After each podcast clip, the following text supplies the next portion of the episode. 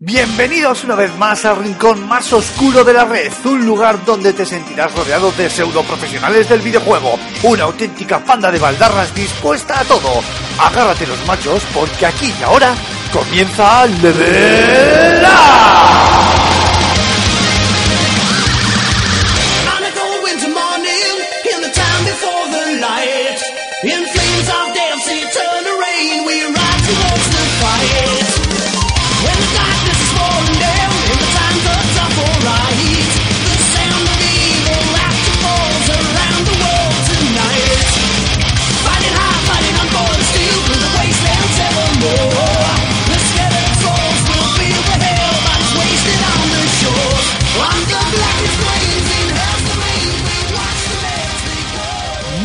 Buenas a todos, queridos chicos y chicas, bienvenidos a este onceavo programa de Level Up. Teníamos ganas ya de volver a estar con vosotros. Bueno, yo estuve la semana pasada, pero aquí mis contertulios a los que ahora presentaré, pues faltaron. Ya sabéis que tuvimos un especial de bandas sonoras, pero no os preocupéis, ya hemos recuperado el formato de todas las semanas y esta más está, y además, valga la redundancia, y fíjate tú qué curioso, somos un podcast de videojuegos y en esta ocasión vamos a hablar casi exclusivamente solo de videojuegos. Manda narices. Pero bueno, tiene un porqué y ahora mismo lo vamos a explicar. Así que, como de costumbre, Antonio Santo, director de Valdejuegos. Muy buenas, caballero. ¿Qué tal la semana? ¿Qué tal? Muy buenas, muy buenas. Pues nada, aquí haciendo como que trabajo. Haciendo como que trabajo. Sí, como, como te diga el jefe. Variar. Alfonso Gómez, jefe. Muy buenas, caballero. ¿Qué tal la semana? Muy buenas, pues muy bien, la verdad, con ganas de que llegase el día de hoy, porque pues, siempre es un placer estar en esta cita de, de Level Up y bueno, ahora presentarás ¡Pelota! los temas, eh, presentarás los temas de esta semana, semana jugosa, ¿eh? Interesante, intensa, o sea que, que va a haber, va a haber cerita, yo creo, esta noche, en los, esta, esta noche, este programa en, en los, en los debates. Y además hay, hay ganas, ¿eh? Porque la cuestión es que si hablamos, porque hablamos. Y si hacemos especiales musicales, porque hacemos especiales musicales. Pero al final la gente nos quiere aquí soltando la chapa. ¿Y qué más queremos nosotros, verdad?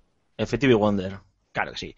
Y como tú bien decías, Alfonso, vamos a repasar rápidamente los temas de esta semana y la verdad es que jugosito, jugosito. Vamos a empezar hablando de esa presentación mundial que ha sido esta misma semana, de ese Assassin's Creed Syndicate, que yo cuando oí lo de Syndicate me acordé del shooter y dije, no jodas, pero no, resulta que es otro tema. Eh, y vamos a hablar un poquito, bueno, pues de las impresiones, de ese tráiler, de lo que se ha eh, presentado, valga la redundancia, y a ver qué nos ha parecido, o, bueno, qué es, cuáles son esas primeras sensaciones con el, con el título. Luego, nuestro querido jefe Alfonso nos ha tenido a bien, eh, mm, no me sale la palabra ahora, pero bueno, mm, ay, vaya, me, quedado atascado. Bueno, nos ha dado como, me da- me ha- nos ha dado como tema para hablar así, si queremos, He propuesto. eso, gracias. Has visto, es que narices. Es lo que tiene que tú tienes estudios y yo no. Que es lo, eso, eso le Son las horas, tío, que lo estamos grabando a las 4 de la mañana y es lo que tiene, tío. Claro, yo llevo ya cinco cervezas y estoy ya que vamos. Efectivamente. Esto de hecho está grabado en 1983. Somos profesionarios. Joder, no, no, no fastidies, porque entonces ya acabo de salir de donde no voy a decir ahora.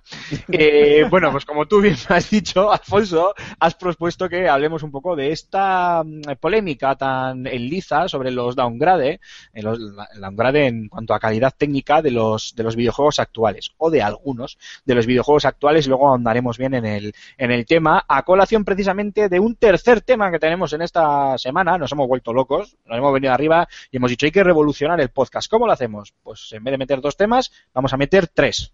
Y bueno, después de esa explosión de brainstorming cuando tomamos la decisión, hemos decidido que vamos a hablar también de el de Witcher 3, que obviamente está ya aquí a las puertas y pues, hay que hay que hablar de él. No no queda no queda otra. A ver un poquito qué qué esperamos de él, eh, también el tema del downgrade, que hay mucha polémica respecto al juego en ese sentido y por supuesto vamos a hablar también un poquito del especial que estamos preparando, bueno, que ya está listo y que se está eh, cocinando y que se está eh, preparando en, en Juegos para hablar de- del título de CD Projekt.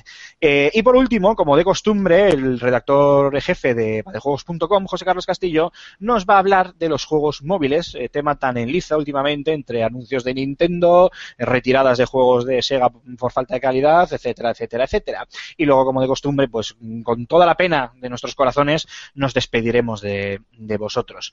Eh, chicos, yo por motivos laborales ayer no pude estar presente, bueno, qué cojones, me fui al cine a ver Los Vengadores y el ayer es que es así. Y ayer no, el otro día no pude estar presente en la presentación, valga la redundancia, de ese Assassin's Creed Syndicate. Aunque he visto el tráiler, he visto, bueno, pues un poco algunas cosillas que se han eh, informado sobre él, pero me gustaría que cualquiera de los dos, Alfonso o Antonio, explicara un poquito qué es lo que hemos podido ver. Eh, Antonio, igual te cedo a ti el testigo porque además sé que has contextualizado muy bien el título con un pedazo de artículo en Va de Juegos, así que si eres tan amable, caballero, Bueno, pues el nuevo Assassin's Creed le da un salto de unos cuantos añitos. Nos vamos a la época victoriana, eh, a la a la- hacia el final de la época victoriana, que viene a ser segunda mitad del siglo XIX más o menos. Si han dado un año exacto, pues la verdad es que no lo recuerdo. Eh, esta qué es la chungo, época. qué chungo, y a ti te pagan, qué chungo. Anda que, ay, anda. 1860 y algo, Ah, 68 bien, pues me eso. atrevería a decir, pero no me acuerdo muy bien de la fecha. Es la época de la segunda revolución industrial, es una época en la que ya hay, hay máquinas de vapor por todas partes, ya hay grandes fábricas, el metro de Londres se está construyendo, empieza a haber unas ciudades, unas grandes capitales europeas que son como las que conocemos actualmente, con, eh, en el sentido de, bueno, de- de- del trazado urbano, digamos. En ese contexto eh, socioeconómico en el que hay grandísimas bolsas de pobreza en las ciudades, una gran desigualdad social entre los ricos y los más pobres, eh, pues resurge con mayor fuerza la orden de los asesinos, aprovechando las bandas callejeras y, la, y el entorno de misterios alrededor de las sociedades secretas de, de la época. Los protagonistas son una pareja de hermanos, él es el, el líder de una de las bandas callejeras de Londres, y hasta ahí sabemos, del argumento no sabemos mucho más. Eh, la época victoriana, para ponernos un poco en situación, es la época de Jack el Destripador, de las novelas de Sherlock Holmes, de, de, de Dr. Jekyll y Mr. Hyde, en fin, de... Este de musicales Londres- como Sweeney Todd. eh, Mm. sí, este Londres envuelto en niebla y con, lo- con los primeros tranvías, con coches de caballos, que todos tenemos un poco en, en la cabeza. Oye, yo antes de que sigamos indagando un poco en el juego y lo destripemos, bueno, lo poquito que sabemos de él, yo os quiero haceros una pregunta y es, eh, a este paso y viendo lo que ha pasado en otras sagas como Call of Duty, eh, ¿cuánto queda para que Assassin's Creed se nos vaya al futuro? Pues a este paso yo creo que van a adelantar a Cuéntame dentro de un tiempo. que ya es como yo creo que el límite de... O sea, Cu- Cuéntame dentro de poco nos va a adelantar a nosotros, entonces el universo se plegará sobre sí mismo y moriremos todos. Y ahí, Bien. ahí va a andar con la llegada de Assassin's Creed al, al presente. Yo, bueno, Sí. ya sabes la, la vieja teoría que hay por internet de que, bueno, vieja es un decir, de que Watch Dogs eh, es el futuro de Assassin's Creed. Sí, sí, es- de hecho hay, eh, se, se está reforzando eh, esa teoría en los, en los últimos, en las últimas horas he estado un poco eh, pulsando ¿Me estáis hablando en serio? Sí, sí, las sensaciones que, que ha despertado este Assassin's Creed Syndicate, eh, que bueno, ahora si queremos profundizamos, pero bueno, Antonio y yo lo, comentamos el día de su anuncio y nos, nos, nos dio una nos dio una sensación, valga la redundancia, de cierta tibieza, ¿no? Por parte de la prensa, por lo menos. Eh, al final la prensa esta vez sí que se ha dedicado más a cubrir el lanzamiento, pero no a alimentar la expectación como ha ocurrido con otras entregas o como ocurrió de hecho con Unity la entrega del año pasado, que sí que es cierto que tenía eh, tal vez la vitola de ser el primer Assassin's Creed de la nueva generación, ¿no? Y tal vez ya solo por eso, pues, pues ya tenía ganado ese, ese punch eh, de expectativa, ¿no? Eh, y una, lo que te decía, ¿no? Lo que una de las teorías que estaba comentando la gente era el cansancio, la fatiga que estaba eh, teniendo la franquicia, porque sí que parece que están ya llegando, como quien dice, al presente, ya parece que han abandonado, espero que no, la, las, las ideas de volver, de retroceder al pasado, pues no sé, de tal vez eh, irnos a Egipto, que es una de las eh, Ya, si es que- épocas, más demandadas, o Oye, eh, será por civilizaciones que puedas eh, investigar y ahondar para, para crear Yo, un yo tengo la teoría de que no tienen, eh, de que digamos no es que esté exactamente en los planes eh, que Assassin's Creed se fusione con Watch Dogs, pero sí que lo tienen como, como posibilidad, quiero decir, lo tienen estudiado. De, bueno, en un momento dado pues podemos cerrar Assassin's Creed así, metiéndolo dentro de Watch Dogs y ya está. Pero en mi opinión, si hacen eso, reinician la saga. Se vuelven, no sé si al Renacimiento, no sé si a las medias, no sé si a Egipto, no sé si a Japón feudal, que también es algo que se ha pedido mucho.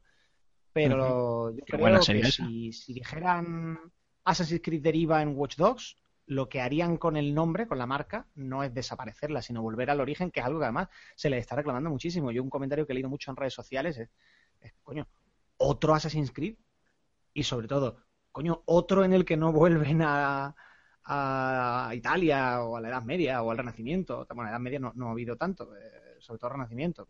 Como que la gente, muchos fans de toda la vida de la saga están esperando una vuelta al espíritu original eh, de, la saga. Hay mucha gente que ha visto determinadas eh, innovaciones a nivel de ambientación, a nivel de mecánicas, como un poco traicionar el, espíritu. Yo creo que el problema de la saga no es que haya traicionado su espíritu, sino que un, un lanzamiento anual es mucha tela. Sí, yo creo que está pasando lo que comentábamos eh, hace unos cuantos programas. ¿Recuerdas, Aymar, de la fatiga de algunas, Sí, sí.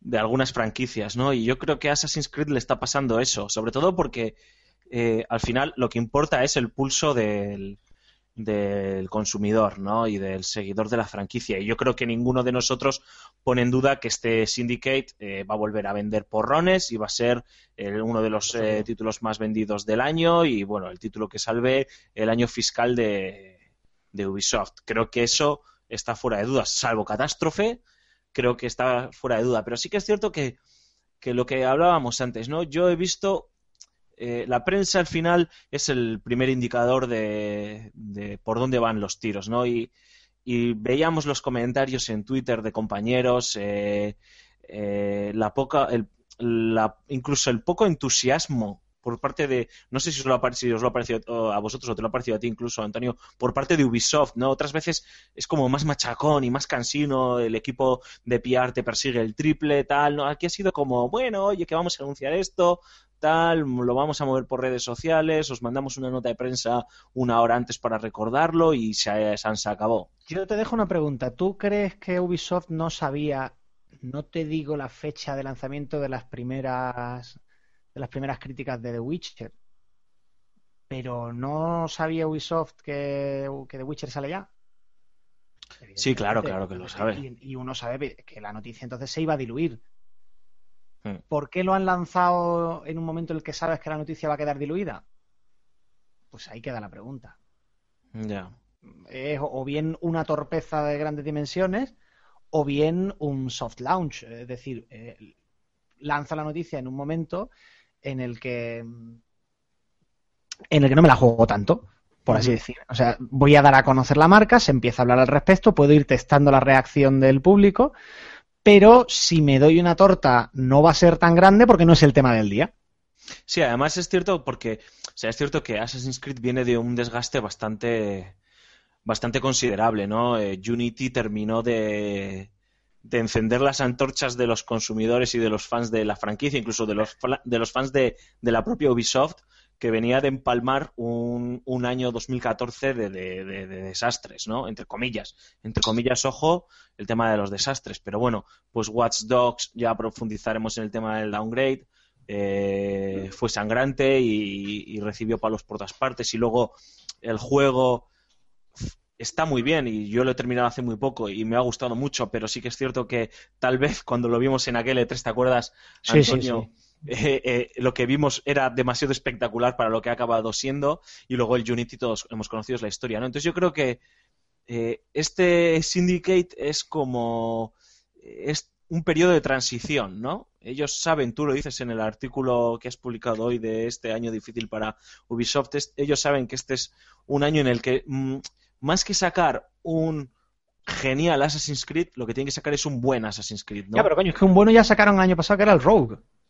Sí, sí, pero era para la anterior generación, eh, donde se habían dejado toda la pasta de marketing, sobre todo, era en el, en el Unity. Y también tengo que, que romper una lanza a favor de tanto de Watch Dogs como de Unity, que no son malos juegos ni muchísimo menos. No, no, no, no.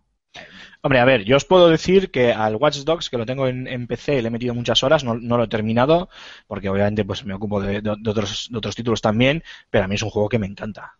Es un Muy juego bien. que me encanta y técnicamente, vale, no es aquello que se vio en el E3 y luego hablaremos, como tú bien has dicho, Alfonso, pero coño, es un pepinaco y es un juegazo IE y es un sandbox totalmente traducido, doblado al castellano, que ya tiene mérito. Sí, sí, el Que ya problema, tiene el mérito. problema de Watch Dogs Claro. es que cuando intenta hacer algo que se sale de su naturaleza, no destaca, es un juego muy mediocre. Es decir, en la conducción es un juego mediocre, en, la- en los disparos es un juego mediocre, bueno, mediocre en el sentido de normalito.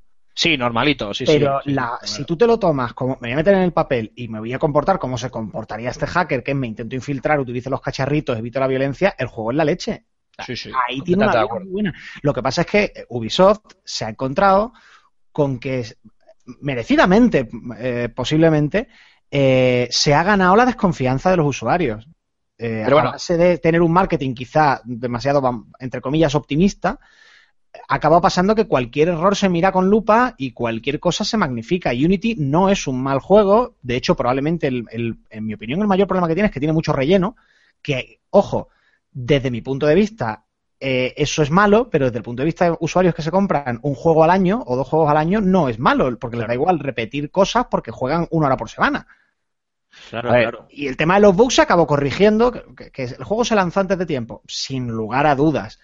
Pero quien se esperó X tiempo, tampoco te sé decir exactamente cuánto, eh, se encontró con un Assassin's Creed muy bonito, eh, que se jugaba muy bien y con cosas muy chulas. Sí, Tuvo un lanzamiento muy malo, eso sí. se acabó corrigiendo con un parche de 45 gigas, ojo. ¿eh? Co- correcto, sí, sí, sí, sí, sí. Vamos a ver, que no estoy... Con, lo que se llama un parche de Bilbao. Sí, del mismo centro. No sé, no estoy disculpando por completo, estoy poniendo las cosas en contexto. Sí, sí, sí. Eh, sí. Eso mismo te lo hace otra compañía que no se haya, que no esté en la picota como Ubisoft y a lo mejor no se, no hay mucho cachondeo, pero no hay la campaña um, tan, tan, eh, tan bestia, digamos, que hubo, por ejemplo, en redes sociales. Sí, sí, y viendo desde de el prensa, público- ¿eh? Sí, sí, y en medios de prensa, correcto, y, y viendo desde el punto de vista del público, para mucha, o sea, mucha gente ni se enteró. Ni se enter- Yo, por ejemplo, hice la, la- la crítica del juego y yo no me encontré ninguno de esos bugs, por ejemplo, y te digo antes del, del famoso parche. Ah, Sí, o hombre, sea, a ver. miles y miles y miles de usuarios que no tuvieron ningún problema.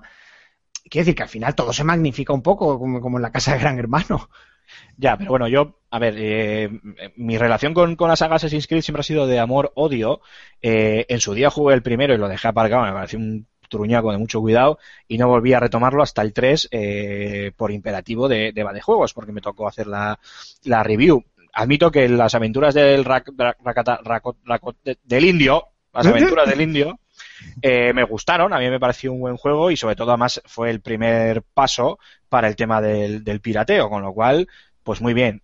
Aquel Assassin's Creed y todos los que le precedieron y todos los posteriores a él estaban petadísimos, petadísimos de bugs. Y por más parche de 45 gigas que le casques al Victory, y no he jugado al Victory, pero estoy seguro de que es así, aún así seguirá teniendo bugs, que algunos se los encontrarán, otros no. También hay gente que yo creo que incluso va a buscar los bugs, pero eso ya es, eso ya es otro, otro tema. También entiendo, y, es- me parece comprensible, que un título de, de semejante magnitud como suelen ser los Assassin's Creed, por tamaño de mapa, por opciones, por eh, mecánicas jugables, etcétera, etcétera, eh, al final tiene que tener eh, bugs. Es cierto que tienden, ya desde el 3 yo creo, incluso, incluso puede que antes, pero yo eso ya no lo sé porque directamente me aparté de la saga en ese sentido, eh, tienden a, lanzar demasiado rápido los juegos. Y como encima han en esa vorágine del juego anual y como tú comentabas antes, Alfonso, hemos hablado muchas veces de esto de las sagas eh, ya quemadas, de las sagas anuales y demás, pero claro, es que no es lo mismo sacarte un Call of Duty, que vale siempre lo mismo, pero luego tienes el multijugador donde te partes la pana con, con tus colegas o un FIFA que al final pues tienes los fichajes y vuelves al multijugador a jugar con Rita la pollera, que un Assassin's Creed donde aunque tengan online o no lo tengan, normalmente el, el punto fuerte es su historia, su contexto y todo el tema de, del Animus, de los personajes, bueno, ¿qué, qué- os voy a contar? Eh, entonces, ¿cuál es el, el- mi punto de vista como jugador? eh? Aquí yo no hablo ni como alguien que esté en la prensa de los videojuegos ni nada por el estilo, ¿eh? simplemente como jugador. Por lo que he visto del Syndicate, más de lo mismo. Es que me parecía estar viendo lo que ya he visto antes, pero simplemente que el tío se había ido, había cogido la TARDIS, había viajado en el tiempo hasta la época victoriana, se había cambiado de ropa, porque va, mismas animaciones, mismas mecánicas, eh, vamos, al final más de lo mismo. Y si encima vosotros me corroboráis que hasta la propia Ubi se ha mostrado entenderme lo que quiero decir, ¿eh? entenderme las palabras, fría en su presentación del, de este Syndicate, pues, eh, pues nada, y a mí yo ya eh, ya tengo al, al- al juego con la mosca detrás de la oreja, no sé si me entendéis. Bueno, se ha, Sí, mostrado sí, ta- sí. se ha mostrado tan fría eh, como se ha mostrado Activision con Black Ops 3, ¿eh? O sea, que no ha habido un, que no hay una gran fanfarria. Yo No creo han puesto que- toda la carne en el asador.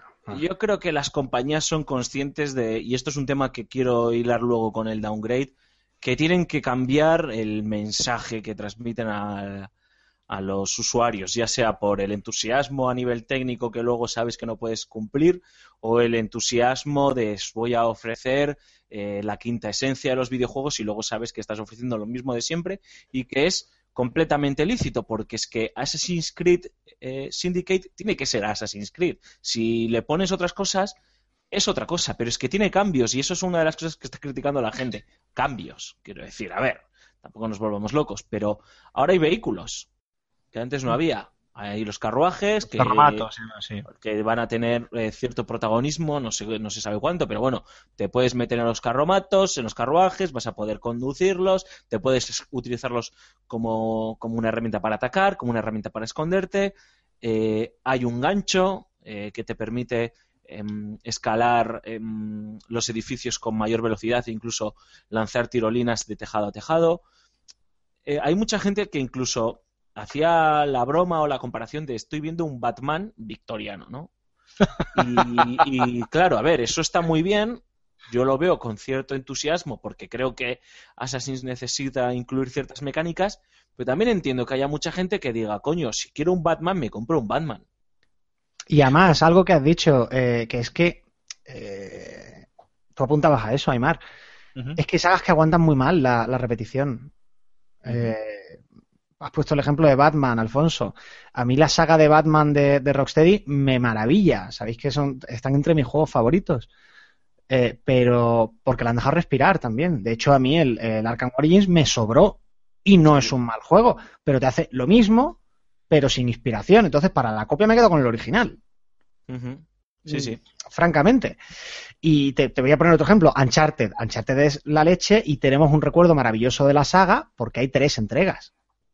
Efectivamente. Si y me pasan sacan seis, acabo de pegar tiros desde una desde una columna maya casualmente caída para convertirse en barricada hasta el mismísimo gorro. Sí, sí, claro. Joder, yo me acuerdo que jugando al, al primer Uncharted, o sea, yo acabé hasta la polla, con perdón de la expresión. O sea, eh, cobertura, disparos, cobertura, disparos, tiroteos, no sé, eh, como venga, Nathan, majete, no sé, yo qué sé, sácalo, tira una bomba, mátalos a todos de golpe y déjame en paz ya, hasta, lo- hasta ahí de tanto Pensaba que estabas hablando de Gears of War, tío. Ya, eso también. Sí, pero es, sí, ya, pero, pero eso es, esa es, mira, esa es la ventaja que tiene Gears of War, que efectivamente repites eso hasta la saciedad, pero es que tienes un Lancer. Una metralleta con una motosierra. ¿Sabes? Punto set y partido, ya está. De, No hay más. de- de- de- de todas maneras, ha, sido a jugar al, al- al primero, que es el peor. Bueno, Ya, ya, lo sé, lo sé, lo sé. el Lo sé. tercero No, a lo mejor está ahí luchando también por cuál es el más flojo.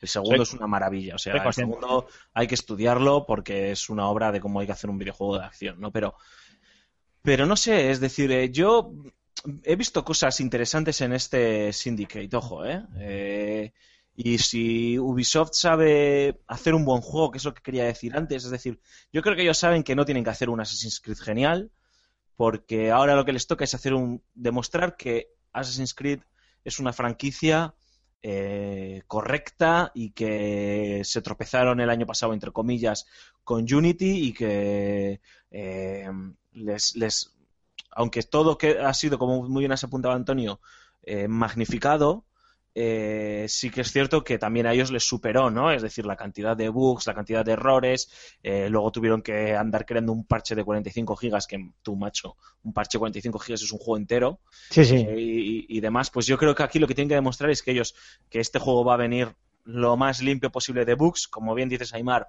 me juego como euros contra Doritos a que, a que, a que habrá bugs, Sí, sí, Eh, seguro.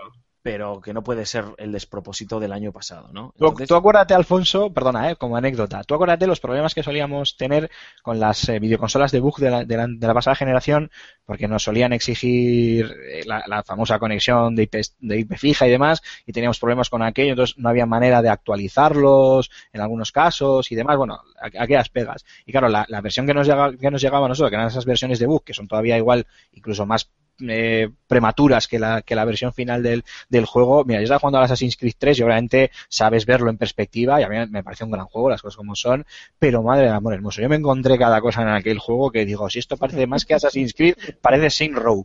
o sea, mía, lo que hay aquí. Pero bueno, obviamente eso es un poco también eh, un poco cosa de la tecnología, del momento, de esas versiones de bug, etcétera, etcétera. Pero lo que te decía antes, ¿quién puso a caer de un burro Skyrim porque hubiera dragones volando marcha atrás?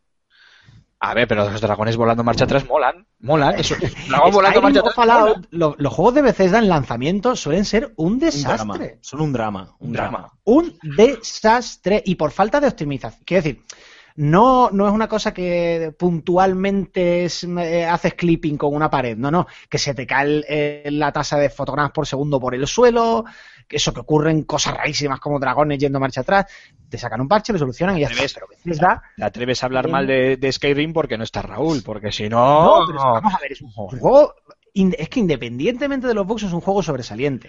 Sí, sí. Pero digo la, la cosa llamativa de que Bethesda tiene la simpatía del público y no y Ubisoft la ha perdido. Efectivamente. Es así, la ha perdido. Y, y es algo además que deberían, en mi opinión, deberían estar eh, estudiando muy despacio desde hace mucho tiempo para ver cómo recuperarlo, porque no es algo que a largo plazo se pueda permitir una compañía de videojuegos. Que las compañías no tienen compradores, tienen fans. Y cuando no tienes compradores sino fans, tampoco tienes gente que no te compra, tienes gente que te odia. O sea, este mercado es así, lo sabemos.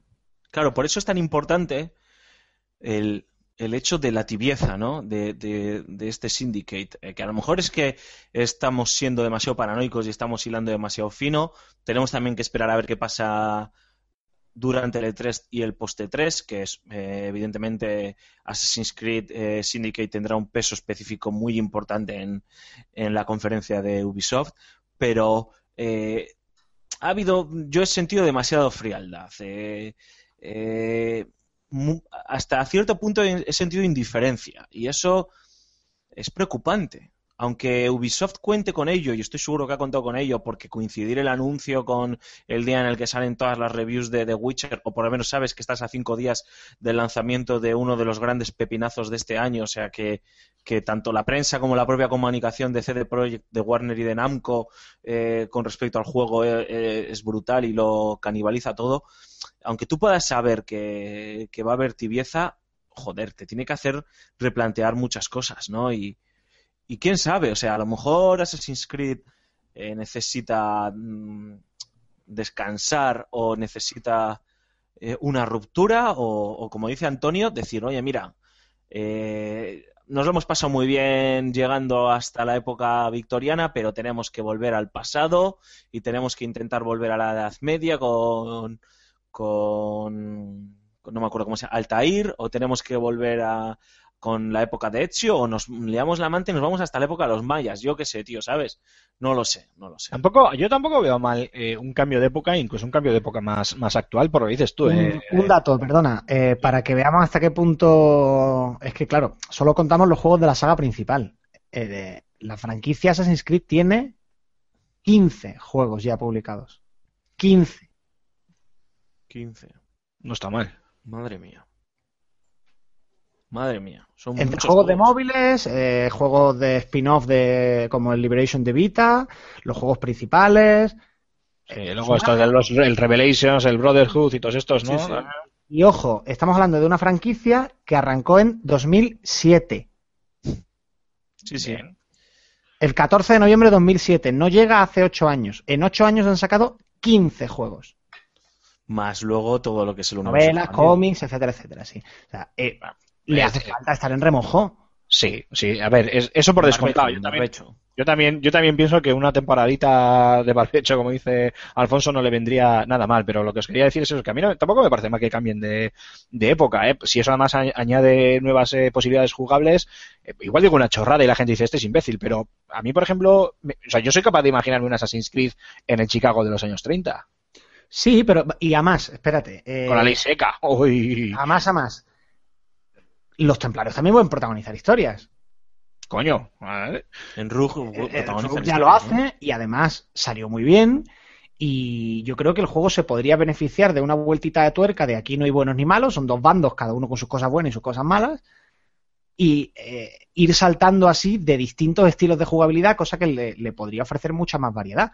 Es una idea, por ejemplo. También te tengo que decir que a mí, por ejemplo, eh, Syndicate sí que me llama un poquito más la atención, pero porque soy un enamorado de la ambientación victoriana. Sí, a mí también me llama bastante la atención. Como dices tú, Alfonso, yo no creo que necesiten ahora mismo hacer un gran juego. Les basta con una faena de aliño, que se dice. Efectivamente. Cumplir y ya está. Es un juego que se vea bien, faena de aliño, porque el juego gordo lo van a presentar el año que viene, porque yo lo que sí que no me creo es que no estén preparando la releche en vinagre para, sal- para salir mano a mano con la película. Hombre, teniendo en cuenta que la película sale en diciembre del año que viene, que eh, va a ser, es el estreno de, de Ubisoft eh, Motion Pictures, la división interna de Ubisoft para, para eh, proyectos cinematográficos, que, ha- que se van a dejar una pasta monumental como no nos podemos ni imaginar eh, en una compañía de videojuegos, bueno, que ya hace algo más que videojuegos eh, a nivel de marketing, eh, tienes que acompañarlo con, como tú dices, Antonio, tienes que acompañarlo con un videojuego que esté a la altura y, y que probablemente no sea el videojuego de la película, pero sea un videojuego protagonizado por el protagonista de la película, estoy seguro. De entrada yo apostaría por, bueno, la película son los juegos originales, o sea, lo- los, tres primeros juegos originales, el 1, el 2 y el, y el Brotherhood. O sea que yo de entrada apostaré porque para el año que viene va a haber un pack de, de los tres primeros juegos en HD. ¡Ah! Malditos remakes. Eso yo ya... mm, Bueno, yo. Y voy a es, decir- es opinión, no es información, ¿eh? Pero, pero me parece que es una cosa bastante esperable. Eso Yo os, voy a, yo os voy a decir algo. ah, buscando así temáticas o contextos históricos para, para Assassin's Creed, os recuerdo que Mario Conde era masón.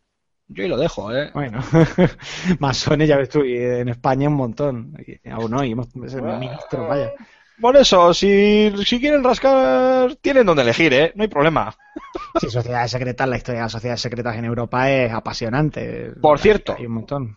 Tengo una pregunta, porque lo he estado mirando así mientras charlabais y no lo encuentro por ningún lado. Sé que. Sé 47.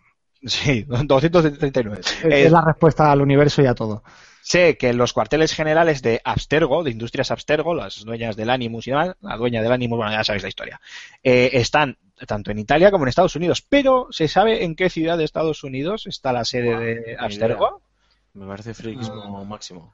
No, Seguro que se sabe, ¿eh? pero no, idea. Voy porque a preguntar al ángel de luz. Lo pregunto por algo. Ya lo es, no, yo al ángel de luz le llevo preguntando cinco minutos mientras habláis y no me contesta el De cabrón. todas formas, ya sé por dónde vas, pero lo- los muchos guiños que hay entre Watch Dogs y, y Assassin's Creed hay que tomarlos, creo yo, como huevos de Pascua. Ah, sí, sí, sí, sí, a ver, por descontado. Y si alguna vez juntan las dos sagas, pues Dios quiera a ver cómo lo hacen, ¿eh? Pero, pero bueno, dicho lo cual, a mí aún así me gustaría, ¿eh? Que Watch Dogs me, me ha encantado. Y yo, chicos, salvo que queráis añadir algo más, igual ya, pasaba un poquito al tema del downgrade, que ahí tenemos también donde rascar y además nos viene muy bien a colación de tanto del de Witcher como de, de este Assassin's Creed, ¿qué os parece? Adelante. Adelante, pues nos vamos con un poquito de música y volvemos ahora mismo.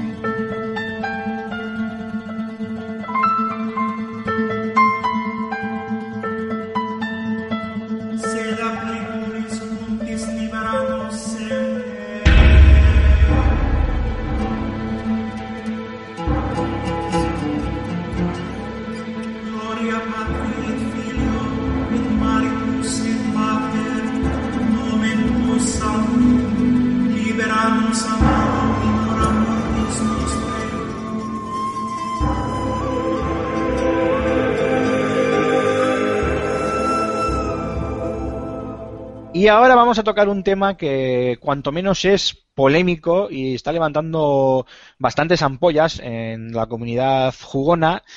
Eh, y bueno, no es otro que el famoso problema, entre comillas, del downgrade de videojuegos, títulos que se nos muestran en los E3, en las ferias, en trailers, etcétera, etcétera, de una manera apabullante y espectacular, y luego cuando llegan a nuestras manos, anda, que no es lo que habían prometido. Eh, ejemplos claros pues pueden ser desde los Assassin's Creed que hemos estado hablando y ahora está también muy en liza por el tema de las reviews que se han ido ya leyendo y demás y un montón de comentarios, tanto en foros como en, múltiples páginas web, eh, con el de Witcher 3 que parece ser que desde hace ya semanas, por no decir meses, se venía hablando de un downgrade bastante, bastante notorio de, de aquellos vídeos que vimos, eh, que hemos, bueno, los que hemos ido viendo en, en pasadas ferias, en el pasado de tres y, y durante todos estos meses, a la versión final que, bueno, pues que dentro de poco tendremos todos en, en la mano. Eh, Alfonso, porque antes he hablado, he empezado con Antonio, así que ahora te va a pasar a ti el, el testigo. Hala, ¿Qué nos chaval. cuentas? Venga, ahí lo llevas. Dime, Mar. Nada, sin más, eh, saber un poquito el, el tema de la, la opinión que te merece el tema del, del downgrade, de si esto realmente. Bueno, lo, lo vamos a plantear más fácil, ¿vale? Para poder hilar un poco el, el tema y no empezar a soltar cosas por decir. Eh, por un lado, hay una vertiente que eh, asegura que el problema son las consolas y que las eh, actuales consolas lastran los videojuegos. Las compañías ven el negocio en, las- en- en- en los juegos para videojuegos. Eh, joder, los videojuegos para videojuegos. Anda, que estoy yo fino hoy.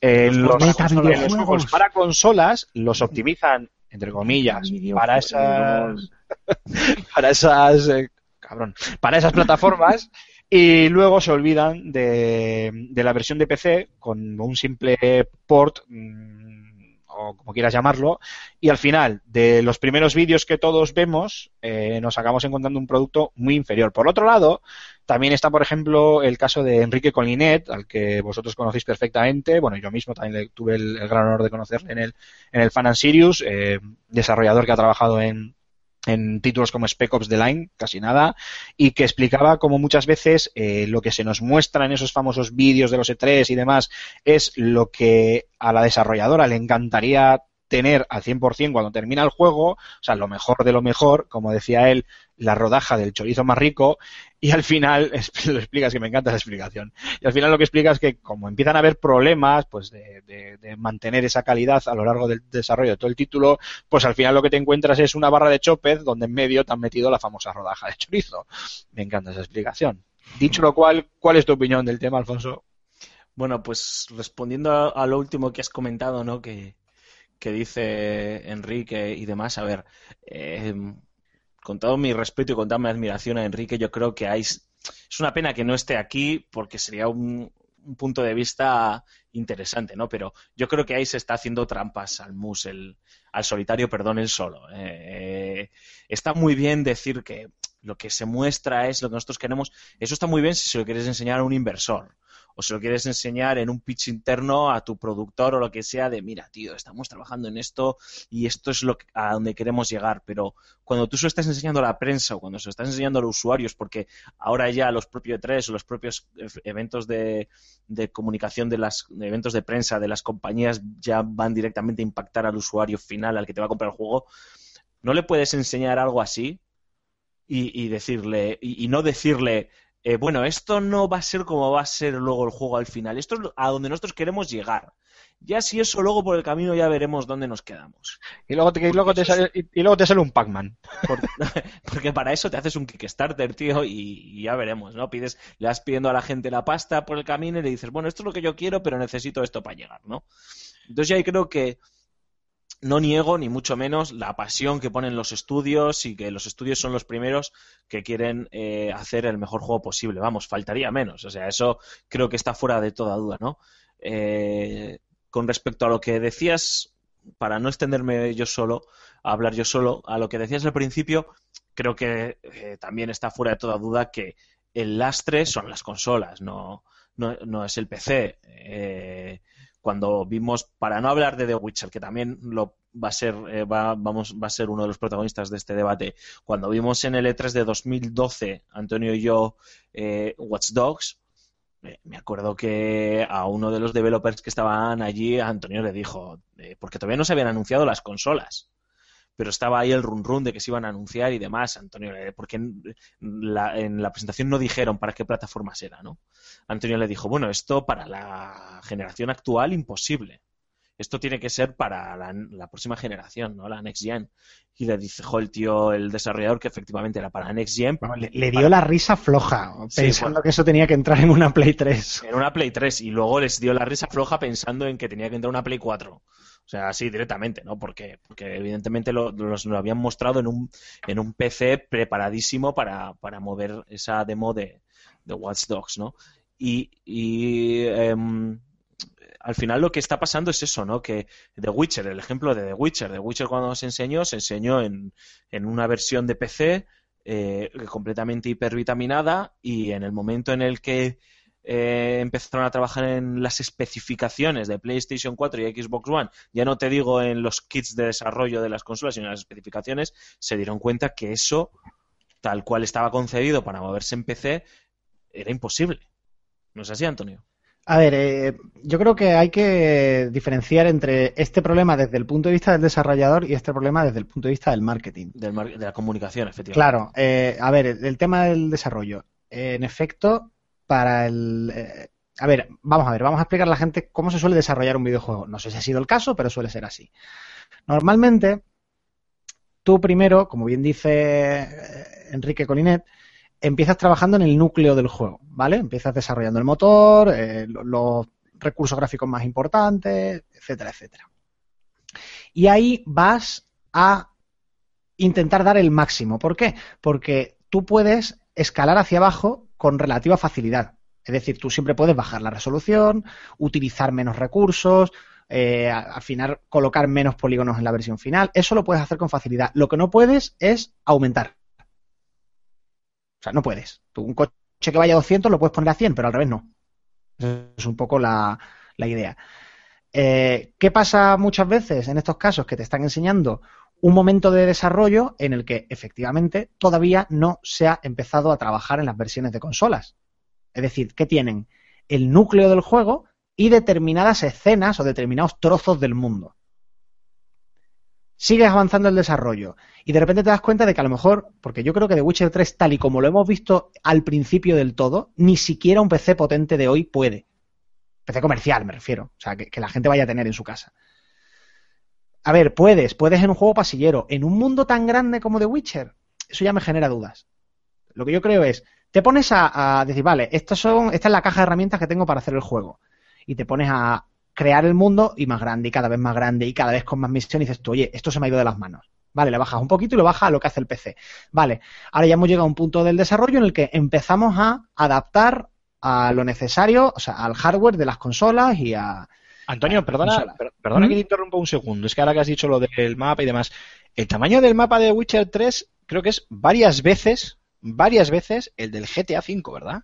Sí, sí, una barbaridad. Y el de Skyrim, sí, sí. No, no recuerdo cuánto, pero era una barbaridad, sí.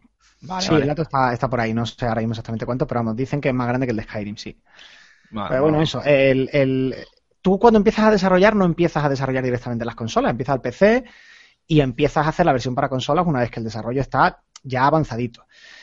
El desarrollador puede tener una idea, y lo normal es que la tenga, de esto va a ser posible o no va a ser posible. Pero esa idea, eh, digo, en la plataforma final, pero esa idea es eso, es una idea, es una aproximación. A veces lo vas a conseguir optimizar, a veces no, lo que sea. Y el desarrollador efectivamente te va a intentar, eh, o sea, va, a intentar siempre meterlo, en- en- aprovechar al máximo las características de la máquina y sacar el máximo partido de una consola. Es decir, si yo me voy, en resumidas cuentas, si yo me voy a casa de un desarrollador y me enseña el prototipo de su juego, eh, es igual que un artista, te va a enseñar lo mejor que tenga y de verdad seguramente se cree o piensa o está dispuesto a hacer lo posible y lo imposible para que eso sea así al final. Ahora, una cosa es el entusiasmo propio de un desarrollador que se va a dejar la piel para que algo salga adelante y otra cosa es que un, todo un departamento de marketing eh, incluso a sabiendas, porque hay un momento en que ya sí que los desarrolladores lo saben y es un momento relativamente temprano. Eh, saben que, que eso no va a ser posible en todas las plataformas. como digo, otra cosa es que un departamento de marketing te construya toda una estrategia de comunicación basándose en una información que saben que no es cierta.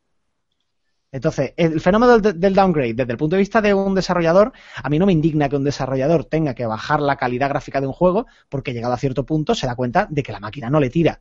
Eso es normal y forma parte del proceso de desarrollo. Lo que me parece indignante es que se haga eh, publicidad deshonesta. Sea, que llegado a cierto punto en el que tú sabes positivamente, caramba, porque lo sabemos los periodistas, que lo estamos viendo y estamos diciendo, eso es imposible que lo tire. Si tú sin tener datos técnicos ya dices tú, por sentido común esto es imposible, no me creo que los de marketing no hayan tenido una conversación con desarrollo que le hayan dicho, oye chicos, que es que esto que estáis diciendo, que esto se va a ver así, a 60 frames por segundo y a 1080, es que es imposible. Claro que lo saben. Hombre, yo eh, tengo el recuerdo muy reciente y lo hemos comentado aquí en algún que otro programa. Eh, ¿Os acordáis que estuve probando la, la alfa cerrada del, eh, no me sale ahora, del Rainbow Six, del SIG, el nuevo Rainbow Six. Y, a ver, el juego estaba muy bien, muy divertido. Técnicamente yo creo que le falta bastante, pero bueno, era un alfa, ya, ya llegará la versión final y no hay ningún problema ya. Además, el juego era muy divertido. Pero yo me acuerdo de un vídeo, un vídeo que se supone que estaba grabado con una pre-alfa del juego que se veía 15 veces mejor que la propia alfa que pudimos probar que eso es muy típico. También quería aclarar, esto solo es un pequeño inciso, un pequeño comentario, que he hecho mención a, Enrique Colinet simplemente pues porque he visto justo eh, su tweet en, en, en, internet y pues, me ha parecido interesante eh, lo que escribía y un poco pues a modo de, ejemplificarlo, ¿eh? que nadie piense que, he querido focalizar en él por algún motivo o algo así, ¿eh? simplemente es a un, un sencillo, un sencillo ejemplo. Y a mí lo que me queda, con todo lo que habéis explicado vosotros y con todo lo que vemos eh, los demás como, como jugadores, ya no como periodistas del medio, eh, sino como, como jugadores en sí, sin más, es que igual también se autoengañan un poco. Quiero decir, es obvio, yo estoy contigo, Antonio, cuando ya sabes que tu producto no va a tener esa calidad, tienes que empezar a una de dos, o a decirlo, o casi mejor mostrar lo que realmente te va a quedar.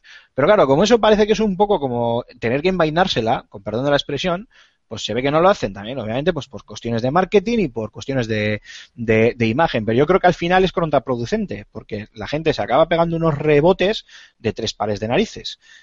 Y es y a veces es innecesario, porque la gente se rebota por un downgrade, porque no está viendo el juego con esa calidad gráfica que había visto en el vídeo del E3 de no sé qué, de no sé qué hostias, y luego resulta que en las manos tiene un juego que vale, pues no tiene esa calidad técnica, pero sigue siendo un título soberbio.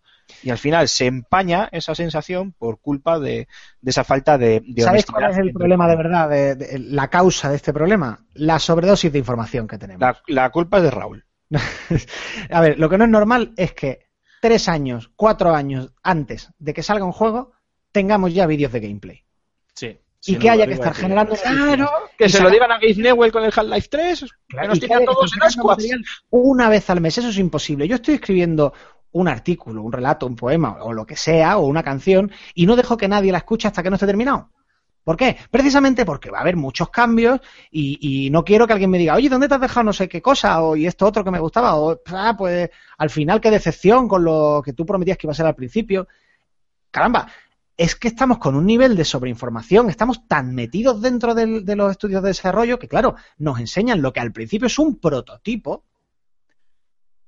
La gente no sabe o no quiere saber o no tiene por qué saber que eso es un prototipo, tampoco hay nadie de, del departamento de marketing correspondiente que diga, señores, eh, esto no tiene por qué ser el resultado final, esto es lo que estamos trabajando ahora, pero por aquí va a pasar. Quiero decir, es como si eh, nos vienen con, pues, con un Fórmula 1, ¿sabes? Que en el fondo es muy banco de pruebas de lo que van a ser los coches y los motores del futuro, y te dice, mira, este es el próximo Ford que vamos a sacar a la venta. Sí. Y años después, sí, claro, 10 claro, años después, te sacan un Ford Fiesta coño, ¿dónde está el Fórmula 1 aquí? Hombre, a ver, es que era un prototipo. Caramba, pues no me lo enseñes tan pronto. Enséñame algo cuando tengas un producto más terminado. Pues es que esto es lo que pasa. Hay tal obsesión por estar constante. Y ojo, la culpa es nuestra, ¿eh? Aquí no le estoy echando la culpa a, la, a, tanto a las compañías, la culpa es nuestra de la prensa. Oye, perdona, público. la culpa será tuya, a mí no me metas en bueno, esa. pero que el, el, el, el, querer tener constantemente nuevas imágenes, nueva información, tener que llenar tantas y tantas páginas para satisfacer a un público tan hambriento una nueva información que, caramba, a veces no existe. Es decir, el mundo del videojuego no genera tantas noticias como nos queremos creer. y en vez de dedicarnos a, profundidad de análisis, a profundidad de discurso o intentar hacer un poquito más de cultura alrededor del videojuego, pues más y más imágenes, más y más vídeos y más y más mm, eh, novedades y anuncios que luego se van a quedar en nada porque precisamente es un producto a medio hacer, es como una canción a medio componer, es que no hay nada definitivo. Y o se hace pedagogía con la gente para que la peña entienda, eh, oye, que es que hasta que el juego no esté lanzado no te creas nada. O que las compañías se empiecen a tomar en serio ese asunto de explicarles eso bien a la gente, porque es que si no vamos de decepción en decepción. Una, Mira, una yo pregunta. Per- per- Perdona, Alfonso, perdona, tira, tira. Yo quiero añadir un, un par de cosas en, en este debate súper interesante.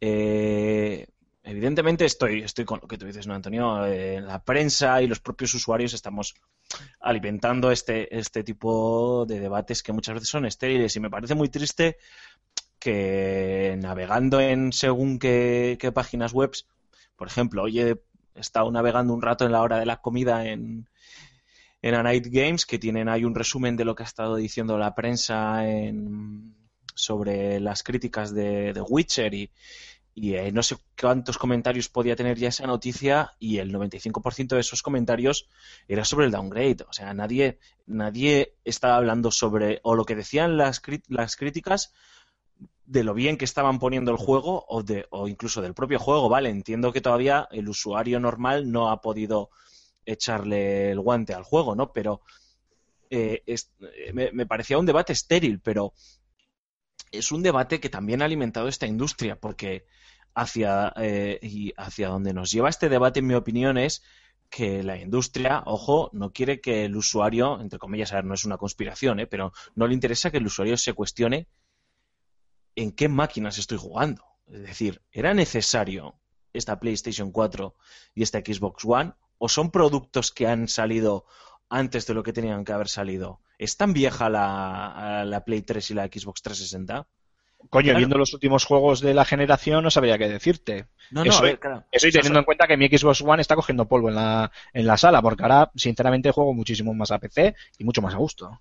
Yo me voy a poner una son- medallita eh, con esto. Eh, un segundo, ¿vale? Eh, Sí, son, sí. son preguntas retóricas, obviamente, ¿no? Eh, evidentemente no hay una gran conspiración auspiciada por Microsoft y por Sony que, que hagan que todas las compañías tengan que evitar este tipo de debates, pero está bien alimentarlos, ¿no? Y es, y, es interesado, ¿no? Todo este tema de del downgrade y todo este, o sea, todo, perdón, todo este tema de, de los apartados técnicos, de los frames por segundo, de, de ahí no me sale de la resolución y demás, ¿no? Porque es que eh, eh, mucha gente ha dicho desde, desde el principio del anuncio de las consolas eh, PlayStation 4 y Xbox One que en realidad estaban llegando antes de tiempo, ¿no? Y, esto, esto lo está certificando. O sea, al final el lanzamiento, o sea, el, el downgrade de The Watch Dogs, eh, los fallos de Unity, el downgrade de los Battlefield, el downgrade de, mm, de este eh, Witcher viene a poner a poner sobre relieve esto, ¿no? El decir, estas máquinas no dan de sí o no son esta next gen que nos estaban intentando vender o no son, perdón, tan next gen como nos estaban intentando vender. Y, y bueno, es interesante reflexionar, reflexionar sobre ello. Otra cosa es que a mí personalmente me parece algo completamente estéril, es decir, yo tengo unas ganas enormes de meterle mano a The Witcher 3 porque los gráficos para mí siempre han sido en un videojuego completamente accesorios, ¿no? Y, y evidentemente eh, lo que espero de The Witcher 3 son otras cosas más allá de un apartado técnico que me deje eh, la y que mandíbula además por se ve muy bien, ¿eh? Que si tampoco de repente parece que el juego es de Spectrum, y no- para nada. No, no, no, no, está claro, ¿no? Y, y, y ya termino, ¿no? Lo que quería decir. Y lo quería hilar con lo que decíamos antes de Unity, de, de la relación de Ubisoft y demás. Yo creo que las compañías, eh, sobre todo los departamentos de marketing, obviamente, eh, están empezando, tienen que empezar a hacerlo, y yo creo que Ubisoft lo está haciendo, a no mostrarse tan entusiastas, ¿no? Eh, cuando hablan de un, de un- del apartado técnico de su videojuego, eh, o por lo menos a no intentar poner, o sea, yo lo que vi de Syndicate no me pareció, o sea, me ha parecido muy bien técnicamente y gráficamente y artísticamente, pero vamos, no me ha parecido algo que digas me ha volado la cabeza, ¿no? Entonces, eh, yo creo que tienen que, intentar, pues eso, eh, mostrar algo que vaya a ser acorde a lo que se va a ver eh, en el producto final. Acuérdate, Aymar, que lo comentamos el día del especial de Star Wars, que nos solía que era carne de downgrade. Vamos, que no lo sé, que a lo mejor luego el Battlefront es la bomba técnicamente porque DICE hace unos pepinos de flipar, ¿no? Pero vamos, a mí eso Pero es no- que mira, Alfonso, vamos a ver, cuando el diablo se aburre matamos casco en el rabo. Lo que pasa es que como no tenemos nada mejor de lo que hablar, eh, pues nos ponemos eso, lo que decía antes, a sacar imágenes y a comentar imágenes y a fijarnos en todo esto y en no sé qué. Pues si esto es el marca en agosto, eh, o Manolete cuando dice que, que Messi va a fichar por el Matalascaña Fútbol Club, pues, pues porque de algo Sí. hay que hablar, porque hay que llenar la revista con algo. O, jugones cualquier noche del año. Sí, claro, pues eso. eh, eh, ese es un tipo de prensa que, que- y un tipo de comunicación, un tipo de discurso que a mí no me interesa, francamente. Que, a ver, insisto, que me parece indignante el tema de la publicidad eh, deshonesta. Eh, pero que eso es el resultado de que llenemos páginas y páginas con, con promesas en vez de con prudencia, ¿sabes? Con, con esperanza en vez de con análisis. Pero bueno, lo de la nueva. Y que, cada, y que cada rumor que surja de cualquier juego acabe retratado en todas las páginas web del. Claro, de- es que hay que sacarlo de todo. de videojuegos. Parece rumor, que dos puntos, ya está. Como, como te aviso de que es un rumor, ya lo puedo sacar. Pues no, pues no, no, no es así. eso al final intoxica y es cierto. Es cierto. Pero bueno, y lo de la nueva generación, digo que me tengo que poner ahí la, la medallita porque llevo avisándolo desde 2012, 2013, no, no me acuerdo, pero vamos, lo, lo- lo he dicho 2013, en un sí. de artículos, en un montón de artículos, que las consolas de nueva generación, antes de que se anunciaran, ya decía yo, que iban a decepcionar por la falta de potencia. Y no porque sea, porque tenga yo una mega fuente del copón dentro del diseño de, del- de Play 4 y de Xbox One, sino porque era de sentido común. Yo, Antonio, ahí te tengo que hacer un inciso, ¿eh? Yo no estoy decepcionado por, por la nueva generación de consolas por la falta de, de potencia. Yo creo que tanto PlayStation, viendo lo que han sido capaces de hacer, PlayStation 3 y Xbox 360, yo estoy convencido de que PlayStation 4 y Xbox One lo van a petar también en, por supuesto. Por supuesto, por supuesto siempre, espera, espera, por supuesto siempre Mm. sin compararlo con el PC, que ya sabemos que es otra liga y otro mundo, y sin compararlo con Wii U, porque Nintendo vive en sus mundos de Yuppie, que son también, y lo digo en el mejor y en el más positivo de los, de los sentidos. Pero vamos, eh, eh, solo hay que ver el ejemplo gráfico de, la- de- de esa maravillosa demo técnica, porque no era otra cosa más que una demo técnica del Rise en Xbox One. Lo que me quejo es que hoy por hoy los juegos que hay son o remakes o pequeñas adaptaciones de las, herm- de las hermanas pequeñas y tal y cual, y que hasta que no pasen unos cuantos años no vamos a ver lo que son capaces de dar estas consolas y nos toca esperar. Correcto, eso sí, sí, sí. Sin duda. Bueno, yo no estoy decepcionado con las consolas de nueva generación porque PlayStation 4 cuesta 400 euros. Si costara 700, sí me parecería decepcionante. Es que hay que poner la- en contexto eh, las cosas. Y tú decías antes, Alfonso, ¿necesitaba el mercado una nueva generación de consolas? Vamos a diferenciar. El mercado sí lo necesitaba. Bueno, vale, sí. no necesitaban eran los He usuarios. planteado mal la pregunta. Quería decir los usuarios. Evidentemente el mercado lo necesitaba y el propio sector lo estaba demandando.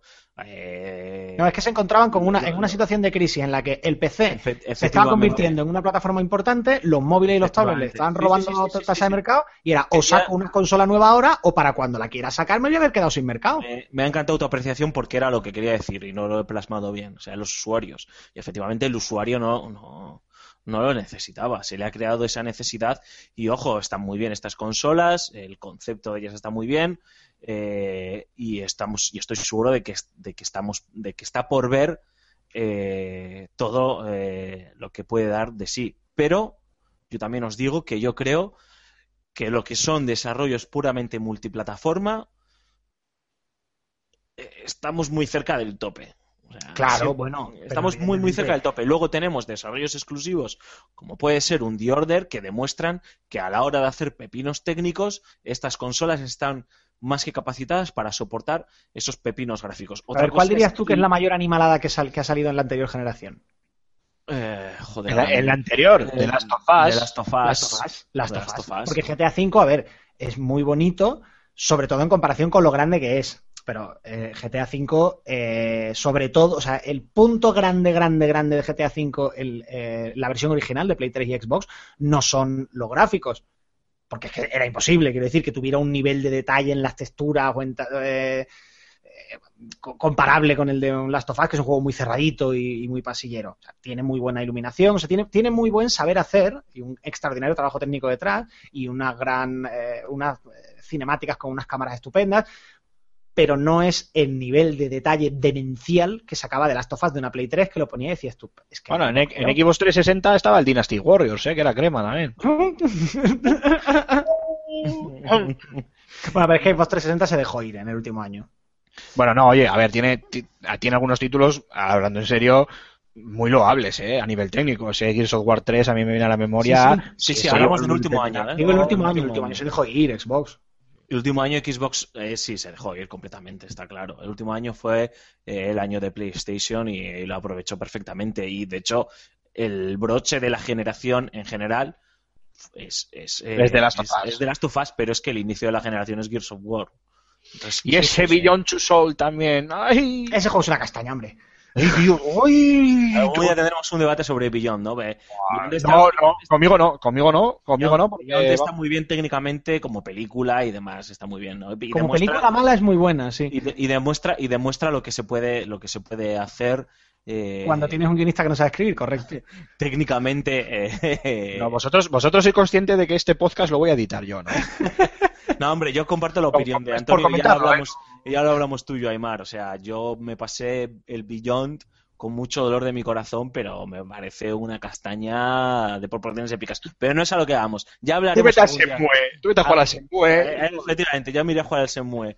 Eh, o sea, eh, ya no sé ni de lo que estábamos hablando, del downgrade, tío. Eh, yo, yo creo que, que a nivel de exclusivas está por ver todavía todo lo que puede dar. Este, este Order ha sentado, ha sentado un precedente eh, importante. Sí que es cierto que a mí también me, me ha generado muchas dudas, ¿no? Es decir, hasta qué punto eh, los estudios tienen que dedicar demasiados recursos para llegar a ese nivel técnico y terminas por el camino pues perdiendo otras cosas que es lo que es el puro juego, ¿no? Eh, porque The Order es muy bonito, pero como juego pues tiene algunos puntos demasiado, demasiado negros y, de- y demasiado flacos. sin haber jugado a, a The Order, eh, me, me da la sensación que es un poco equiparable, eh, guardando las distancias, eh, entenderme, pero lo que os decía antes del Rise, que fijaros cómo se mostraba Sí, sí, visualmente, ese que, estábamos Tal todos mojando las, mojando las bragas y luego a la hora de jugar, ojo, que a mí es un juego que me divertido, pero Sí, es lo que sí. es, es una, es una demo técnica jugable, ya está. No The es más. Order, The Order es, es ir a ver Transformers 4 o Los Vengadores, bueno, a lo mejor Transformers. Es ir a ver Transformers 4 sabiendo lo que vas a Los ver. Vengadores es Uncharted. Sí, efectivamente. Por eso. Entonces tú dices, bueno, pues voy a ver un espectáculo técnico apabullante, pero ya está. Te lo Pues pones, es entretenido mientras lo estás jugando y una vez que te lo terminas en una tarde, pues lo guardas y dices, pues ya está, y te olvidas. No es un pestiño como lo han puesto otra gente y tal. Pero bueno, en cuanto a los multiplataformas, mientras haya multiplataformas en el que el PC tiene un peso específico muy importante, como ha sido el caso de The Witcher, yo creo que estamos muy cerca de, de ese techo. De ese techo. Va a depender, ¿eh? porque en teoría, lo último que digo, en teoría Xbox Más One- difícil cortaros a vosotros dos, la madre del cordero. Venga, termina no, pues. en teoría, mucha gente ha dicho que el, que el, el techo lo ha marcado Xbox One porque es la menos potente. eh, entonces, claro, si eh, Play 4 supera por auténtica goleada a Xbox One, el estándar se convertirá a PS4 y dirán a los de Xbox One, pues mira, si se te cae el frame rate o hay que sacrificar resolución, te aguantas en lo que hay. Sí, sí, puede ser. Dicho lo cual, ya qué bien estoy, qué a gustito estoy en mi, en mi PC. Nos vamos con otro poquito de música y volvemos para ahora ya sí mojar las bragas hablando de The Witcher 3. Ni se os ocurre moveros.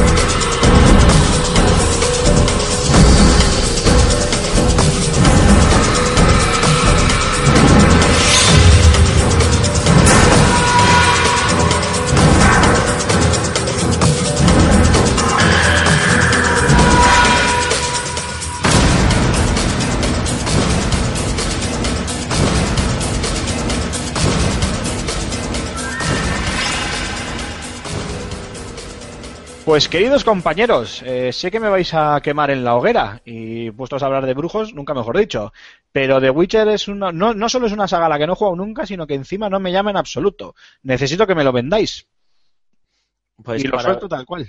para vendértelo, no te preocupes, estamos eh, trabajando en, en un especial maravilloso en, en badejuegos.com en el que, eh, bueno, Antonio ahora va a explicar un poco las distintas cosas en las que eh, estamos trabajando, pero bueno, sobre todo la idea es eh, acercar ese Witcher a, a todo el mundo, ¿no? Desde al, al fan acérrimo de la saga, ya sea de videojuegos o de libros que lo conoce al dedillo y está ávido de información, hasta esa persona que, eh, pues por que es uno de los grandes lanzamientos de este año y, y la prensa ha puesto el foco en él también porque tampoco hasta la fecha no ha habido mucho más.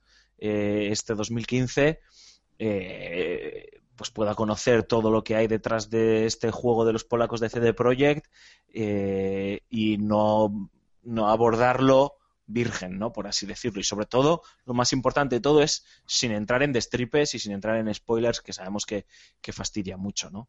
Mm. Y, y dicho esto, Antonio, todo tuyo. Vamos. A a ver, la franquicia de The Witcher lo primero que ofrece para todos es un mundo de fantasía eh, para adultos, que un adulto puede disfrutar y del que puede... Oh, como Alfonso un sábado por la noche. Efectivamente. Es, un mundo de fantasía eh, creíble, eh, en el sentido de que no, no es una lucha épica y cósmica entre el bien y el mal, sino que es un lugar en el que, como en el mundo real, cada uno pues, busca su, su interés y hay pues conflictos humanos sólidos y bien escritos. ¿Qué ofrece realmente el juego, en mi opinión, de, de mayor interés? ¿Por qué es uno de los mejores videojuegos de rol que se han hecho jamás eh, en la- sus dos primeras entregas? La tercera está por ver. Sobre todo por lo bien que elabora eh, la, la integración de las consecuencias de tus decisiones. En la mayoría de videojuegos tú tomas una decisión y el juego te dice, cuidado, vas a tomar una decisión. Y cuando tomas la decisión te dice, has tomado una decisión. Y, ha ocurrido, y ha- por eso has ganado puntos de bondad. Mientras que en The, Witcher tú tienes la sensación de que de verdad estás viviendo la vida de, de de Rivia, porque de repente ocurre algo a lo que tú no le prestas mayor importancia y 5, 6, 10 horas de juego después, esa decisión te rebota en la cara. Eh, no quiero entrar en spoilers de ninguno de los tres juegos, pero tú puedes decidir que, pues eso, dejo ir a no sé quién o le permito hacer tal cosa, porque bueno, total, ¿qué más da? Y un rato después, de repente te encuentras con que esa pequeña decisión que tú has tomado sin tomar mayor importancia le ha costado la vida a alguien. Efectivamente. O te Y has generado un enemigo. Claro, y esa, esa integración de tus decisiones hace que, que- que tú estés alerta en cada momento, que cada escena de juego sea significativa. En el, eh, la escena que se suele utilizar como ejemplo para esto es la de The Witcher 1. De, en el que, lo puedo decir porque ocurre muy al principio del juego y no, no tiene tampoco eh, más importancia en ese momento. Eh, tú te encuentras con unas personas, vamos a dejar ahí, que te dicen que quieren coger un cargamento determinado que hay, eh, unas cajas que hay en, un puerto. Tú puedes permitirle cogerlas o no cogerlas, porque bueno, puedes decir, mm, bueno, vale, mm, cógelas, no es asunto mío, o decir, oye, eh, por todo lo que yo sé, tú en realidad lo que quieres es robar, esto no es tuyo. Si se lo permites, porque dices, bueno, yo paso de este tema, cuando llegas más adelante a una ciudad te encuentras con que ese cargamento estaba lleno de armas que se han utilizado para matar civiles. En el momento de esa decisión no es una decisión trascendente no se te- o- y no se te anuncia como tal, pero enseguida eso el juego te avisa, eh, cuidado, que a partir de ahora esto es lo que te vas a encontrar. Que tú eres un, un- vale, un peón en un mundo muy grande, pero eres un peón importante, tus decisiones cuentan. Claro, eso metido en un juego con una trama muy bien escrita, con personajes muy bien trabajados, con un mundo que es creíble, con conflictos políticos reales, en el sentido de realistas, eh, y, le da al juego un empaque, una sensación de realidad, de estar eh, en otro mundo, que al fin y al cabo es de lo que se trata los juegos de rol, de meterte en, en la piel de alguien, de entrar en otro mundo, en una vida distinta de la tuya, que es lo que lo vuelve tan atractivo y tan, y tan, tan hipnótico. Eso en primer lugar, lo de la acción y consecuencia. En segundo lugar, es que es el ejemplo perfecto casi de creación de mundos.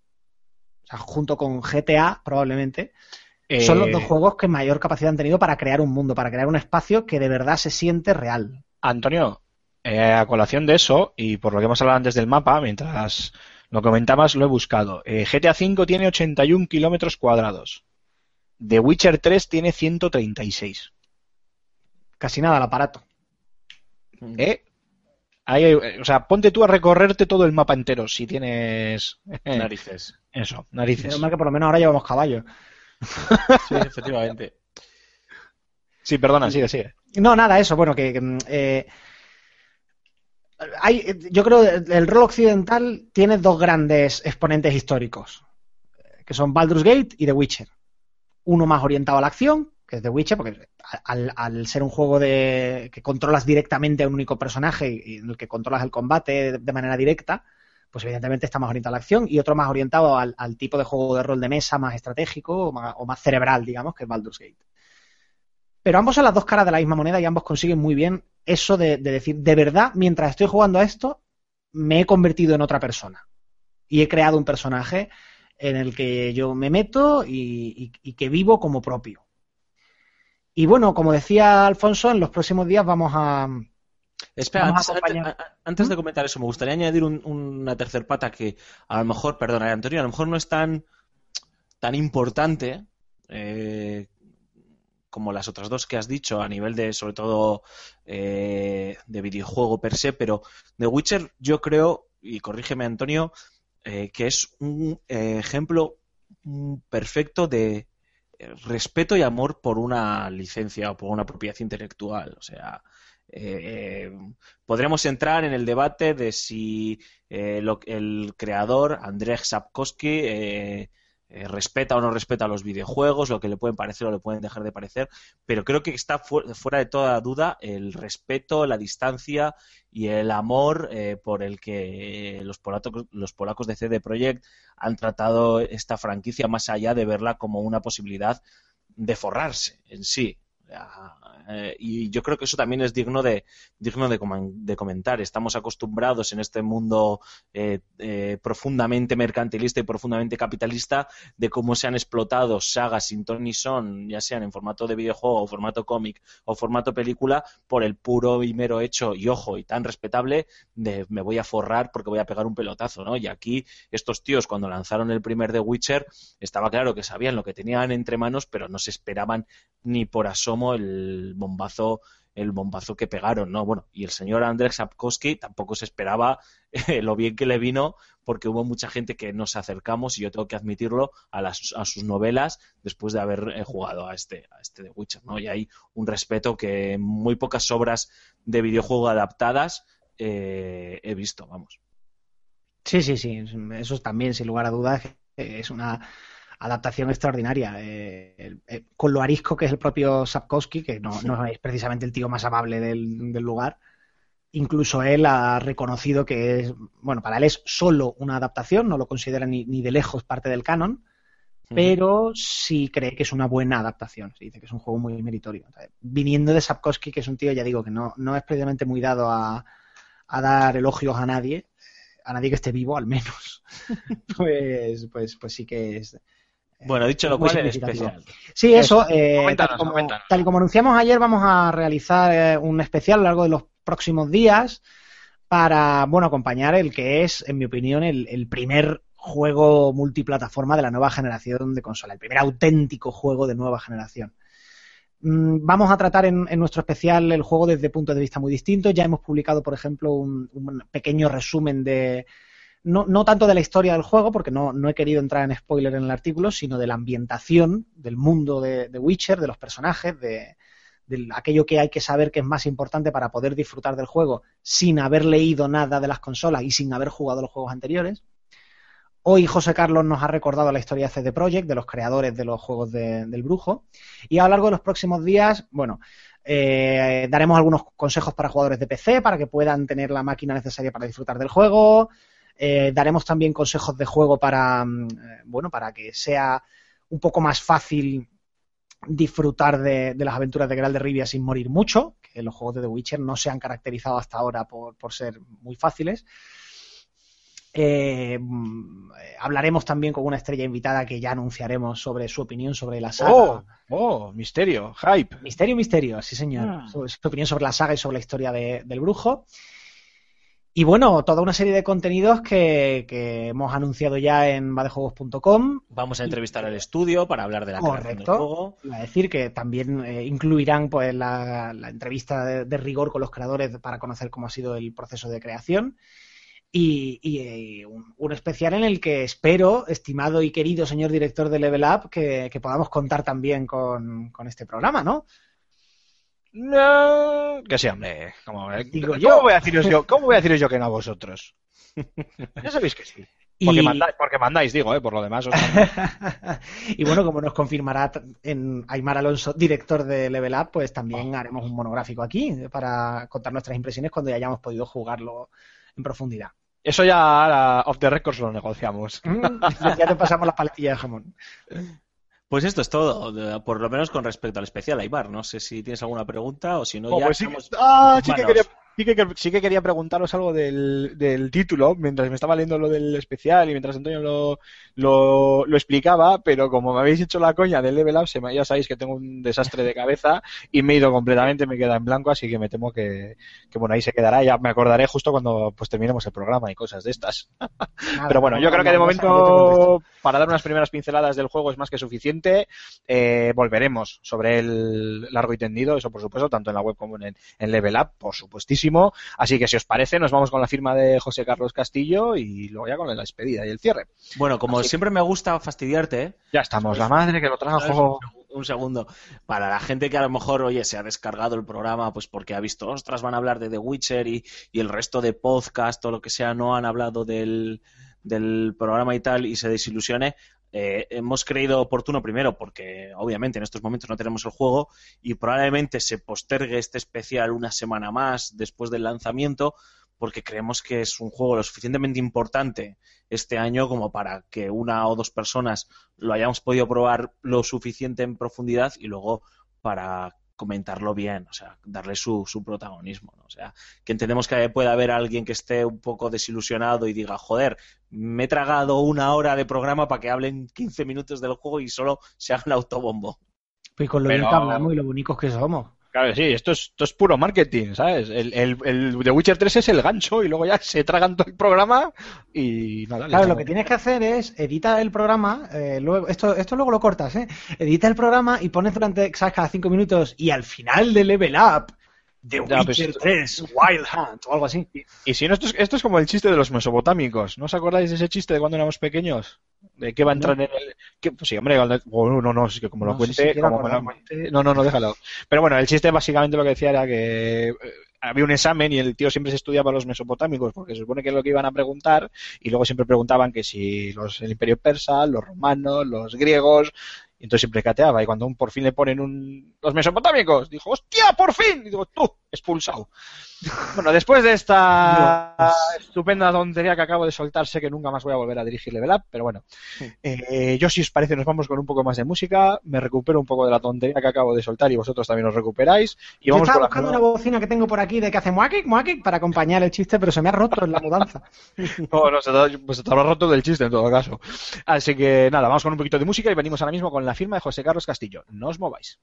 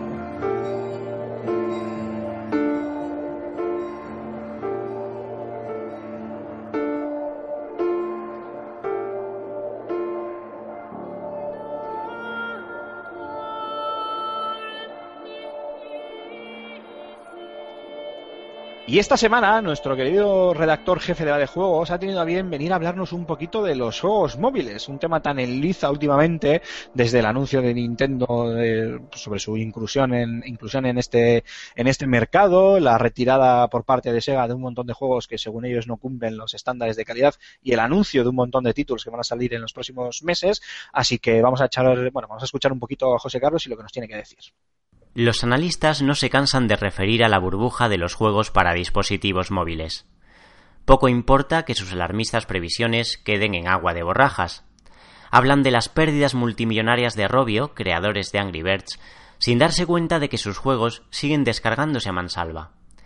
Si algo está fallando en el seno de la compañía finlandesa es su ambiciosa estrategia de marketing, con la apertura de tiendas especializadas, parques temáticos e incluso el desarrollo de una costosa cinta de animación. También hay que diferenciar entre las editoras que han seguido una hoja de ruta y las que se limitaron a lanzar conversiones como si no hubiese un mañana. Sega es un claro ejemplo de cómo no hacer las cosas. Aunque algunas de sus propuestas inéditas merecen, y mucho, la pena, su catálogo se encuentra superpoblado y descompensado en lo cualitativo. Tal es así que la firma nipona ha decidido retirar muchos de sus juegos de las principales tiendas de aplicaciones. Debe haber aprendido de Blizzard. Sabedora de que quien mucho abarca poco aprieta, la editora dispone un único juego en el App Store, lo que le ha permitido mimar Hearthstone, Heroes of Warcraft, hasta límites insospechados. El resultado es toda una máquina de amasar dinero interplataforma, algo parecido pretende CD Projekt Red con The Witcher Battle Arena y The Witcher Adventure Game. Los usuarios aprecian cada vez más el espacio de almacenamiento disponible en sus teléfonos, por lo que únicamente lo conceden a juegos recurrentes, con visos de comunidad y largo recorrido. ¿Extraña entonces el anuncio reciente de Nintendo? No ya el desarrollo de títulos móviles, sino su intención de lanzar cinco juegos de aquí a 2017. ¿Demasiado pocos? En absoluto. Es la única forma de labrarse un nombre en este fructífero mercado, como bien explica Satoru Iwata. Ni la franquicia más popular garantiza buenas ventas móviles por sí misma. La mecánica y dinámicas de juego deben sopesarse con detenimiento, y en ello trabajan algunas de las mentes más privilegiadas de la compañía de Kioto. Evaluaremos los frutos de su esfuerzo en el último trimestre del año.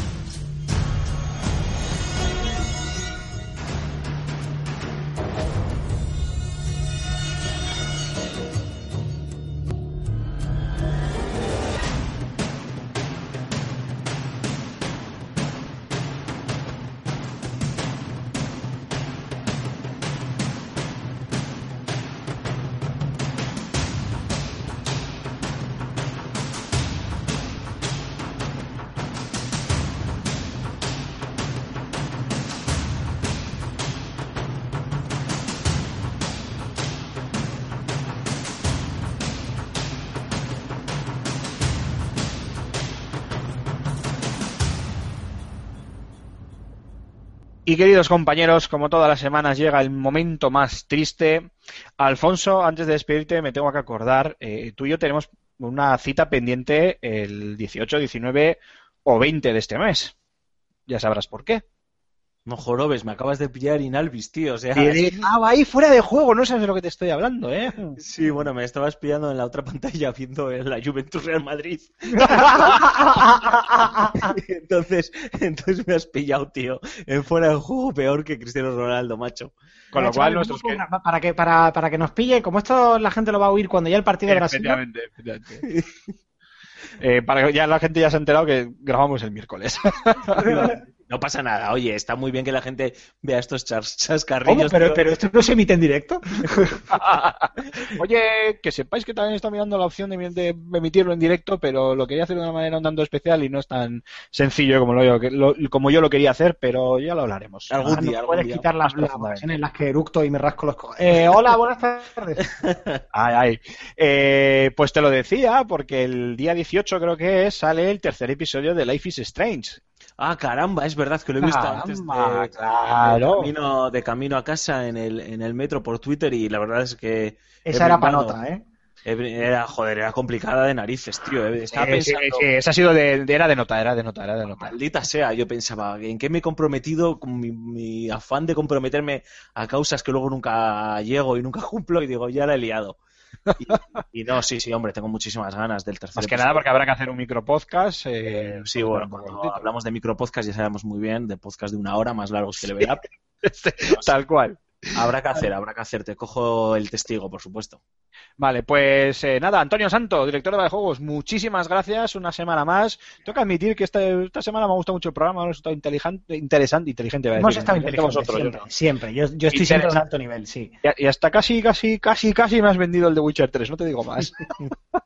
Soy así, no lo puedo evitar. bueno, pues nada, muchísimas gracias y nos vemos, las- nos oímos la semana que viene. Un placer, como siempre, estar aquí.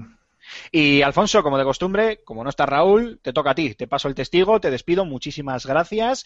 Ah, antes de nada, antes de pasarte el testigo, recordar a nuestros oyentes y a nuestros lectores que por fin estamos estrenando ya los vídeos en el canal de YouTube a 1080p y 60 frames por segundo. Es lo que tiene la tecnología. ¿eh? Hemos llegado un poquito tarde, que esto ya hace meses que está eh, activo en YouTube, pero a partir de ahora vais a tener unos cuantos eh, gameplays y demás vídeos, vídeos de opinión, etcétera, etcétera, con una calidad fetén. Dicho lo cual, todo tuyo, Alfonso.